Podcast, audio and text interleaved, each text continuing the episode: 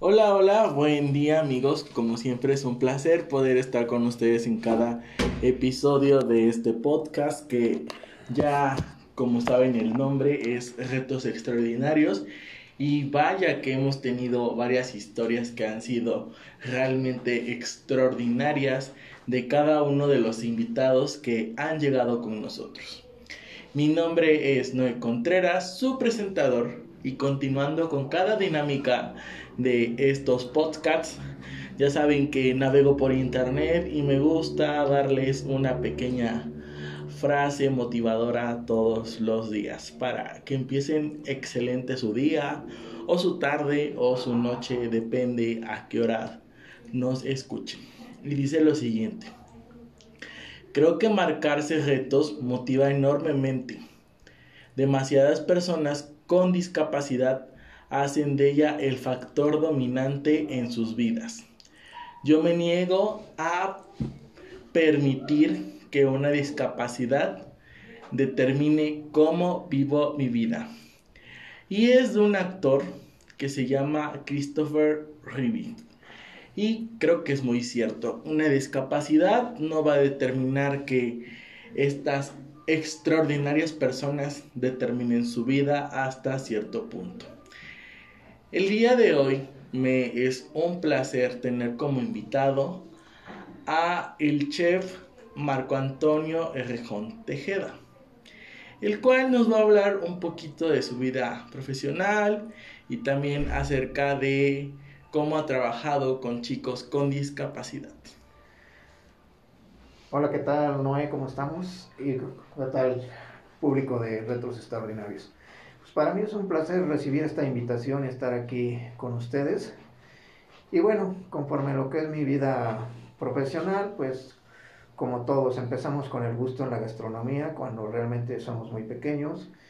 Y pues yo empecé realmente pues muy chico, a los cinco años empecé pues la clásica, ¿no? Ayudando a abuelita, ayudando a mamá en platillos sencillos y cosas pequeñas dentro de la cocina y de ahí pues fue despertando mi interés a lo que es la, la cocina y llevándome pues, a hacer pequeños platillos después con algún tiempo y de ahí pues me interesa a llegar a ser un profesional en la gastronomía. Ok, cuéntame actualmente cómo llegas a dar clases, ¿qué te motivó a dar clases? Porque me platicas que pues empezaste muy chico en el rol de la cocina, este, trabajaste varios años pues en restaurantes, pero ¿cómo es que tú llegas a dar clases? Bueno, de hecho, este, casi desde los 17 años empecé a dar instrucción técnica a, pues, a pequeños grupos de personas y pues mi interés empezó a despertarse ahí para, y pues vi que sí era yo apto para la docencia, aparte de que pues es algo que, me apasiona y siempre me ha gustado. Dos cosas en la vida he podido conjuntar, que es la pasión hacia la cocina y el gusto hacia la enseñanza. Entonces, pues me siento plenamente bien en, haber llegado a hacer esos dos logros en mi vida. Y entonces la docencia pues la empiezo a hacer también desde temprana edad y de ahí pues obviamente fui adquiriendo experiencia, tomando cursos para poder dar clases. Te hago la siguiente pregunta. ¿Crees que cualquier persona pueda aprender a cocinar? Este, bueno, cualquiera puede aprender siempre y cuando quieras aprender a cocinar, ¿verdad? Porque pues dicen muchos, a mí no se me da la cocina y aunque le enseñes, cosas sencillas, pues no lo van a, no lo van a ejecutar. ¿Por qué? Porque probablemente no les interesa. Pero en sí, cualquiera puede cocinar, siempre y cuando tenga el corazón para hacerlo. Y bueno, continuando con esta pequeña charla, porque yo siempre he dicho que es una charla más que nada para conocer puntos de vista para un bien común, que en este bien común pues es personas con discapacidad o es un podcast donde hablamos con con familiares que tienen hijos con discapacidad o profesionales que han trabajado con, con chicos con discapacidad. Yo sé que has trabajado con ellos. Cuéntame cómo es la gastronomía, la enseñanza gastronómica a personas con discapacidad. Bueno, mira, realmente trabajar con estos chicos tan formidables no es tan diferente, ¿no? Sí tienes que poner un poco más de atención y, sobre todo no hacia ellos, porque realmente con ellos no, no tienes el problema. El problema es con los que están alrededor de ellos que los quieren seguir encerrando en esa esfera y que dejan de verlos como personas y no lo sé. Siempre los están viendo como chicos con, con esa discapacidad, ¿no? Y yo creo que ese es el mayor problema que he tenido. Integrar a esos chicos con una sociedad de lo que podemos llamar normal este, y la aceptación que tienen, ¿no? Entonces, cuando empiezas a trabajar con estos chicos, pues tienes que hacer que la sociedad los acepte y los deje de ver como chicos con discapacidad. Realmente no tienen una discapacidad. Tal vez ellos sean un poco más lentos para desarrollar su trabajo, pero al final hacen a veces mejores cosas que los que dicen que están bien. ¿Cuál ha sido tu mayor reto a trabajar con ellos? Bueno, mi, mi mayor reto es poder sacarlos adelante y que ellos se integren dentro del ámbito laboral y la sociedad, ¿no? Yo creo que es uno de los mayores retos como profesionista, como maestro, que te tomas al final, ¿no? Este, igual como cualquier otro chico, pues tienes la obligación de sacarlos igual y tienen que tener el mismo nivel que salen los demás. Mm, ¿Cuál es tu experiencia o, bueno, no tu experiencia? ¿Qué historia te ha impactado mucho acerca de trabajar con un chico con discapacidad? Que digas, esto impactó mucho a mi vida y veo de diferente forma algo. Mira, realmente cada chico tiene algo especial en, en él que te impacta, ¿no? Entonces, este, son historias diferentes, son circunstancias diferentes, pero cada ellos te va dejando una huella dentro de, ti, ¿no? Que te hace ser más humano, que te hace entender a estos chicos, son maravillosos, ¿no? Tengo casos de chicos que se han capacitado conmigo y se han podido integrar dentro de lo que es el, el ámbito laboral y tal vez algunos no se han integrado en el ámbito laboral, pero por lo menos ya son más independientes dentro de, de, lo que es su círculo familiar, que es donde realmente los encapsulan más. Sí, sí, es donde más los encapsulan y es como tú dices, la sociedad los segrega, los hace un lado y pues tú te enfrentas a un reto, ¿no? Porque das clases en general a varias personas, te llega un chico con discapacidad y cómo ayudas a integrarlo a ese equipo de trabajo. Bueno, aquí lo más difícil siempre va a ser el, reto de los padres, ¿no? Porque los padres los sobreprotegen mucho, entonces eh, los chicos realmente tienen miedo a hacer las cosas, no son, no, son confiables en ellos mismos, sino tienes que empezar a trabajar con los padres, que son los que optan el dicho aquel, ¿no? De mamá pollito, entonces son sobreprotectoras. Y pues nunca se ponen a pensar que tarde o temprano le van a hacer falta a ese, a ese chico. Entonces ellos lo sobreprotegen, pero nunca le, le dan las alas para que ese chico pueda desarrollarse y en un futuro no muy lejano sean autosuficientes. Siempre creemos que como padres vamos a poder protegerlos toda la vida, pero nuestra realidad va a ser esa, ¿no? Vamos a faltar tarde o temprano. Y ese chico, ¿qué vamos a hacer con él si realmente nunca lo apoyamos a que floreciera? Entonces, ese es mi primer obstáculo, los padres, la mayor parte del tiempo. No siempre hay padres que, que sí están conscientes de la situación y dejan que sus hijos florezcan. La segunda parte, como te comentaba, pues es integrarlos dentro de un equipo de trabajo y buscar dentro de todos los chicos que tienes quiénes son los aptos para poder trabajar con ellos y ayudar a su desarrollo. No se trata de frenar su desarrollo, ni dárselo a cualquiera que, ay, pues tenlo, ¿no? No, se trata de darle un trato justo, un trato humano, no sobreprotector, pero sí darle un trato lo más normal que se pueda hacia el chico. ¿Y qué le dirías a todos aquellos padres de familia, igual familiares que tienen este, pues una, un familiar con discapacidad? Eh, ¿Qué les dirías tú como profesional que has trabajado con ellos, que tienes la experiencia?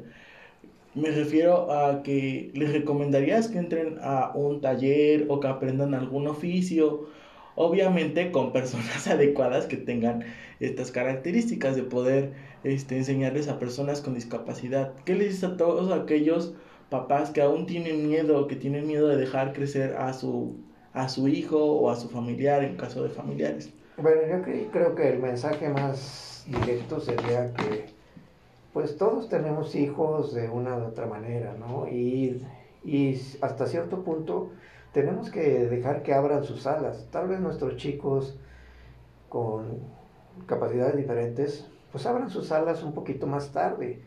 Pero si nosotros no los apoyamos, si nosotros mismos los dejamos dentro del huevito, pues nunca van a abrir sus alas, siempre van a tener temor de, enfrentarse al mundo. Y las realidades son esas, ¿no? Cuando nosotros nos los topamos en la calle, nos los topamos en, en el transporte, en las escuelas, pues sufren de todo ese tipo de ataques y discriminaciones. ¿Por qué? Porque no los ayudamos a integrarse a una sociedad. Y nuestra sociedad aún no entiende que ellos no son diferentes a nosotros, son igual, nada más que necesitan un poco más de atención. Y bueno, ya has platicado con el chef Manuel acerca de este proyecto de retos extraordinarios. ¿Y qué, qué opinión tienes acerca de este proyecto? ¿Cuál es tu perspectiva? ¿Cómo, cómo ves que este proyecto se va desarrollando poco a poco. Ok, mira, para empezar, pues cuando Manuel me propuso el proyecto, la verdad me, me sorprendió mucho, ¿no? El, ver que personas como él y como tú se dediquen a, ayudar a, a, una sociedad que luego es marginada. Entonces, de hecho, me encantó la invitación y pues no lo dudé, mm, luego, luego acepté, ya me presentó el proyecto. Y yo creo que es un proyecto noble y muy, este, ¿cómo te, explico? Es un proyecto noble, pero a, su vez yo creo que abrazamos a toda esa sociedad que, que no la podemos integrar porque realmente por donde busquemos no hay un, un proyecto igual o un, una escuela, digamos, que, que haga eso. Hay escuelas de educación especial, hay escuelas de mil cosas para, para este tipo de chicos. Pero salen de esas escuelas y lo máximo que he visto es una secundaria y a regañadientes una, una prepa. Pero ¿qué pasa con el ámbito profesional? ¿Cómo los integramos? En el ámbito laboral. Sí, en el ámbito profesional. ¿Cómo los integramos a la sociedad? O sea, ya el chico terminó su preparatoria y de ahí que ya no puede seguir estudiando. Va a una universidad, y a lo mejor pasa los exámenes, pero en automático lo, lo empiezan a, a, hacer bullying, empiezan a, a, hacer discriminaciones y el chico pues termina por, por desertar y salirse, ¿no? Porque pues no, no, no, no están para soportar todo ese tipo de cosas. Entonces este proyecto yo creo que les da la oportunidad a todos ellos de poderse integrar un ámbito laboral ya sea cual fuere, su elección dentro de los talleres dentro del proyecto que, se está haciendo, y no nomás en el ámbito gastronómico, ¿no? Ustedes, como retos extraordinarios, pues va a haber diferentes tipos de, de talleres para diferentes gustos.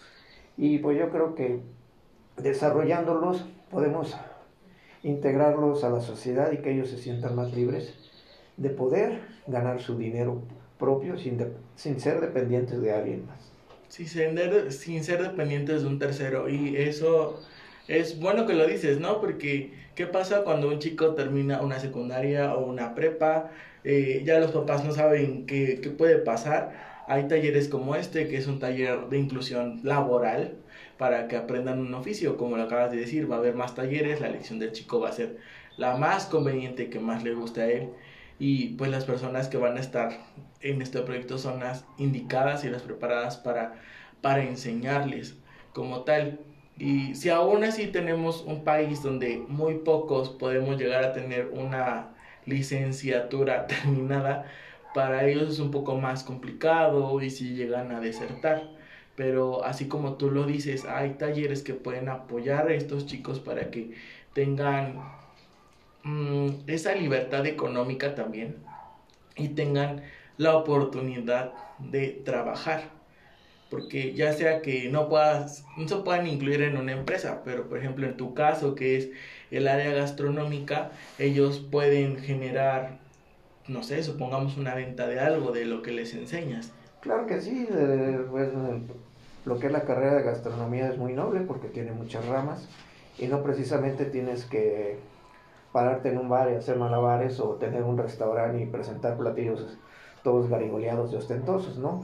Con, el simple hecho de que pongas una olla de tamales en la esquina, ya te hace independiente, ¿no? Y ya empieces a, a vender tu, tu producto elaborado por ti mismo y empieces a generar ingresos por ti mismo.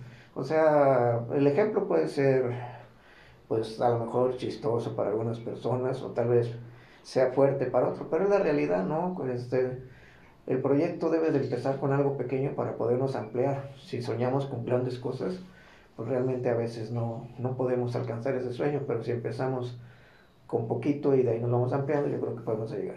Los chicos pueden agarrar, como te digo, pues varias, varias áreas, no precisamente tienen que poner una, una olla de tamales en la esquina, pero pueden poner este, dentro de su casa, vender pasteles, postres, este, pues hacer comidas y llevarlas a varios lados o, o si tienen la posibilidad económica de abrir una pequeña cocina, pues tienen, tienen el conocimiento adecuado para poder hacer que ese, ese negocio sea productivo. Y el fin que es un oficio como tal, ¿no? O sea, cocinar también puede ser un oficio a lo mejor no grande como, ay, llegar a ser chef, pero para ser chef se necesitan años de experiencia, pero también es la nobleza de poder preparar un alimento. Mira, este, seamos francos, eh, todas las escuelas de gastronomía te prometen mil cosas. Y pues todos pasamos por una escuela de gastronomía, ¿no? O sea, te dicen maravillas del mundo y que vas a... Pero la realidad cuando tú sales de la escuela, aunque tengas un papel que diga el título que tengas, licenciado, este, chef y todo lo que tú quieras. Cuando llegas a una cocina nunca entras de chef, entras de cocinero. Y esa es una realidad, ¿no? Para llegar a ser chef necesitas realmente tener la paciencia, el corazón, para poder llegar hasta ser chef. Y lo digo de esta manera porque no necesitas también para ser chef. Afortunadamente esta carrera de gastronomía no necesitas haber terminado en una escuela para ser chef. Necesitas haber tenido corazón, paciencia y perseverancia para lograr ser un chef. Yo les digo a mis chicos de la escuela que yo no preparo chefs, yo preparo buenos cocineros, excelentes cocineros, y para llegar a ser chef, pues ellos van a tener que poner pasión y corazón. Sí, como todos, ¿no? Todos empezamos de abajo y vamos creciendo conforme nos lleva la vida. Y siempre he dicho, la vida es de ciclos, entonces tenemos ciclos para todo. Al igual que, que estos chicos que tienen una discapacidad, pues también tienen un ciclo, un ciclo, ¿no? De aprender, de incluirse laboralmente, como lo hemos charlado, o poner un negocio. Y yo creo que a, los, a estos oyentes que tenemos y ¿Qué más orgullo sería ver a tu hijo o a tu familiar tener a lo mejor un negocio propio y que pueda, puedas ver tú su sonrisa al momento que esté entregando, quizás lo decías muy, muy, muy burdo, ¿no? Una olla de tamales, ¿no? Pero sería creo que muy satisfactorio para el papá decir, bueno, él lo preparó y ahora lo está vendiendo y, y me siento feliz. A lo que voy es tú como profesional, docente en el área de gastronomía, ¿cuál, eh, ¿cómo te sientes al ver que ya uno de tus alumnos ha terminado, lo has preparado y ya se va a este ámbito laboral? Híjole, yo creo que eso es indescriptible, ¿no? Eh, tengo un chico que, que inició, de hecho, conmigo en, mi primera generación de, de alumnos este, lo tengo muy presente porque el chico lo habían rechazado ya de, muchos lados y su mamá fue a hablar conmigo realmente al chico le gustaba la cocina, pero no lo dejaban hacer nada en la cocina. Y pues lo llegó su mamá y habló conmigo y pues acepté el reto de, de tenerlo conmigo. Entonces, pues ahí empezó, ¿no? Mi, mi historia con, con, los chicos. Y pues empecé con él y realmente, pues le puse todo el empeño. Había tenido ciertas experiencias con chicos con capacidades diferentes, pero realmente no había trabajado de lleno con ellos. Y ese fue mi primer momento, porque todos tenemos un primer momento para empezar a trabajar. Y bueno, pues empezamos a, a echarle las ganas y el chico pues terminó. El mayor orgullo que tengo es que él saliendo buscó trabajo, le dieron trabajo y está trabajando en una fondita, él es el cocinero principal pues para mí es un orgullo tenerlo ahí porque yo sé que él ahorita está en una fondita, después brinca a una cocina y después brinca a un restaurante.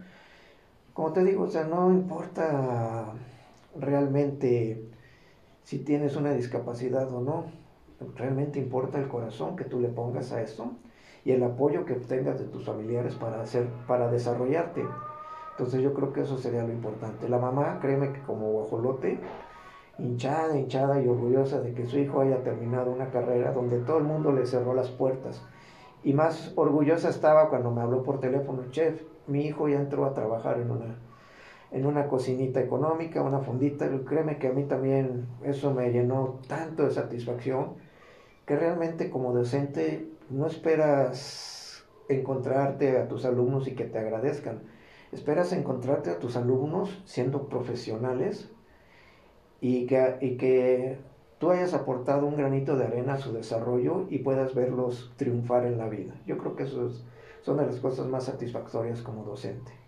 Wow, eso es, es muy grato escuchar que, pues a lo mejor este alumno que tuviste, que, que le cerraron muchas puertas, porque sí pasa, bueno, he platicado con papás anteriormente y han platicado acá conmigo que pues muchos le cerraron las puertas a sus hijos y cuando llegan a, un lugar donde dicen sí, lo acepto y lo acogen como su alumno, también el papá se siente satisfecho porque dicen, él creyó en mi hijo, él creyó en mí y puedo ver reflejado ahora que llegó a un nivel profesional, por ejemplo, en caso de, de este alumno que tuviste, que llegó a colocarse en una fondita y que es el cocinero principal, eso me da a pensar muchas cosas, ¿no? Que pues el papá se siente súper orgulloso, la familia se siente orgullosa, pero también del lado que tú estás, que eres el docente, dices, wow, lo rechazaron de muchos lados, yo le puedo dar ese granito de arena para la experiencia profesional y creo que sí es algo indescriptible de, de poder decir, ¿no? ¿Cómo te sientes? Sí, mira, hablando de esas experiencias, tuve otro chico, este, que venía de México. Realmente los papás venían de México todos los días y no, y pues no encontraban dónde dejar al chico en lo que ellos hacían sus cosas. Y pues se les hizo fácil, ¿no? Meterlo a la escuela, donde estaba, estaba dando clases. Y pues ahí me lo dejaron, ¿no? Este, le pido su primera receta, llega el chico el chico, déjate cuento, el chico tiene, tiene una discapacidad física y aparte tiene una, discapacidad pues mental, ¿no? Pero realmente no es muy notorio lo que, lo que él tiene mentalmente, pero físicamente pues sí estaba, estaba imposibilitado de muchas cosas, ¿no? Y es un chico que a mí me dio mucha satisfacción porque es un chico alegre, un chico que pues, se come la vida, no, no se, no se achicopala de lo que él, él lo ven, sino yo creo que lo que más le, lo levanta es cómo él se ve ante la sociedad, ¿no? Y este, entonces, pues el padre me lo dejó ahí y pues te digo, para que ellos pudieran hacer sus cosas. Y llegaban por él y, y le decía, mire lo que hizo su hijo. No, eso se lo hizo usted. Digo, no, para nada, eso lo hizo su hijo. Y de hecho les tuve que grabar un video y dárselos para que ellos vieran que realmente su hijo era el, el que trabajaba. Pero aquí lo chistoso de este chico que te comento es que por, se apuraba, terminaba su trabajo y se metía a ayudar a los demás para, para que ellos también terminaran su trabajo. Entonces, pues realmente te digo, se hizo de mañas, le enseñé cómo cortar y él se hizo de mañas para poder tomar el cuchillo, cortar, para poder freír las cosas, este no, entonces pues ves las ganas de vivir, ves las ganas de salir de adelante. Yo creo que eso te motiva más para seguir con estos retos, ¿no? Y realmente, no es francamente aquí lo que lo que necesitas no es ser profesional ni haber estudiado tantas cosas de pedagogía, porque conozco mucha gente que estudió para atender a estos chicos y les falta lo principal. Yo creo que aquí lo que necesitas para poder trabajar con ellos es corazón. Obviamente también tener el conocimiento adecuado para poder guiarlos y no salir del camino o dar una instrucción que no debe ser, pero yo creo que antes de, de tener una profesión necesitas tener un corazón. Sí, creo que para todas las profesiones hay que tener un corazón y un amor hacia lo que nos vamos a dedicar. Y algo que mencionas que creo que es importante decir es que a todos los que nos escuchan, si tienen algún familiar con discapacidad, crean en ellos. No por tener una discapacidad eh, les impidan a realizar un sueño que tienen Creo que lo más importante es que ustedes también demuestren que creen en ellos y los van a ayudar a motivar a salir adelante. Acá lo que nos comentaba el chef, ¿no? Que tuvo que grabar un video para que creyeran que los papás, este, que él hacía las cosas. Pero sí les quiero mencionar esto, crean en, esa, en esos chicos que realmente tienen un objeto extraordinario de vida por limitaciones, de cualquier ámbito, pero es bueno creer en ellos. No, y créeme que ellos le echan el doble de ganas que lo que nosotros mismos le echamos, ¿no? Para ellos sí realmente es un reto extraordinario el poder desarrollarse dentro de cualquier profesión y de cualquier oficio. Para ellos sí es un verdadero reto el poder salir al, al frente. Sí, es un reto como para todos en la vida, pero para ellos un poquito más y dan un extra y eso de admirarles a cada uno. Bueno, cuéntame cómo, cómo te unes a este equipo con el chef Manuel. ¿Qué taller vas a impartir? ¿Qué clase vas a impartir? ¿Cómo te unes con él? Ah, claro, mira.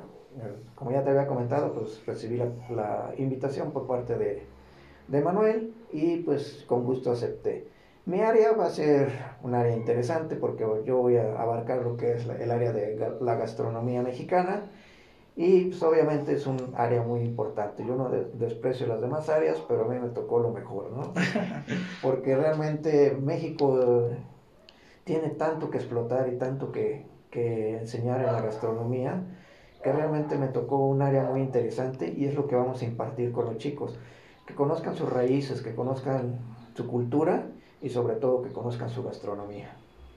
Sí, es importante nuestras raíces mexicanas poderlas explotar y más que nada qué, qué delicioso explotarlo por medio de la cocina, que es sorprendente, cada cultura y gastronomía es diferente, pero la mexicana es creo que una de las mejores a nivel mundial. De hecho, sí, los mejores cocineros son en, en lugares extranjeros, pues son, son mexicanos, ¿no? Al principio, pues como que nos ven feito de que llegamos, porque aún no nos quitan el, el estereotipo de que somos flojitos y muchas otras cosas, pero yo creo que hemos labrado poco a poco nuestro camino y nos hemos abierto fronteras y hemos demostrado que los cocineros mexicanos somos de, de lo mejor y tenemos un buen nivel a competencia de otros también.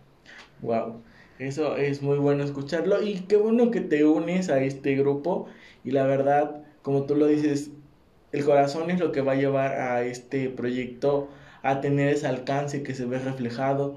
Y es bueno que se integren personas como tú que tienen ese corazón y esa parte de enseñanza a este tipo de personas. Eh, porque pueden ser lo has dicho han sido muy marginados este los ven mal la sociedad los ve mal. Pero yo lo he comentado nosotros como sociedad estamos mal ellos no están mal. Eh, simplemente que debemos de aprender también a respetar muchas cosas que sí va a llevar a la mejor años, pero un poco dicen que de de poco a poco se va llenando algo. Y así se está logrando esto. Así es, efectivamente. Mira, tengo un dicho que a mí me gusta y es una frase mía, pero créeme que esta frase encierra mucho, ¿no? Cocinar es un arte, cocina con el corazón. Sí, porque realmente como el pintor plasma su, su esencia en cada cuadro y lo pinta con colores y pinta su sentimiento, nosotros como, como chefs, como cocineros, plasmamos dentro de un plato también arte, diferentes texturas, diferentes sabores y obviamente también diferentes colores. Pero tenemos que darle ese atractivo al comensal para que cuando vea se enamore de ese plato, ¿no? Y empiece a entrar el alimento por su vista, por su olfato, y en el momento que pruebe el primer bocado, se transporte a, esos sitios donde hemos olvidado, tal vez este, tengamos la añoranza, el reconfortable recuerdo de cuando comimos con la abuela, aquel platillo tan hermoso que nos hizo nuestra madre. Entonces, eso todo lo plasma el cocinero que a través de sus manos y su creación lo plasma en cada platillo que presentamos dentro de una mesa. Wow, o sea, me hace recordar una escena de una película que es Ratatouille, muy enigmática, pero recuerdo cuando este Antonego come la el Ratatouille y se transporta esa parte pues de la mamá, ¿no? Y es una cocina de conmemoración, porque conmemoras a alguien por medio de un platillo. Y eso me quedé pensando ahorita, pero es interesante, ¿no? Cómo lo plasmas o cómo lo dices y que realmente nos puede llevar a eso. Y que también esos chicos pueden llevar a que justamente un platillo que ellos preparen pueda conmemorarte algo de tu, de tu pasado, a lo mejor como lo decías, de cuando comías con la abuela, cuando comías en familia, cuando comías con un amigo, y qué más que satisfactorio que un comensal al comerlo y recordar eso se va súper wow, ¿no? Estaciado por esa parte y súper emotivo por llegar a ese punto de, de, de calidez del platillo.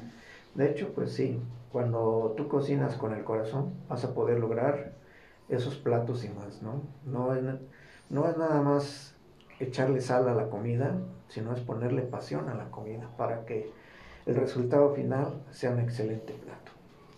Sí, bueno amigos, pues ya oyeron a nuestro invitado, que es el chef Marco Antonio Errejón Tejeda, que se une a este grupo de retos extraordinarios junto con el chef Manuel va a dar el área de gastronomía mexicana.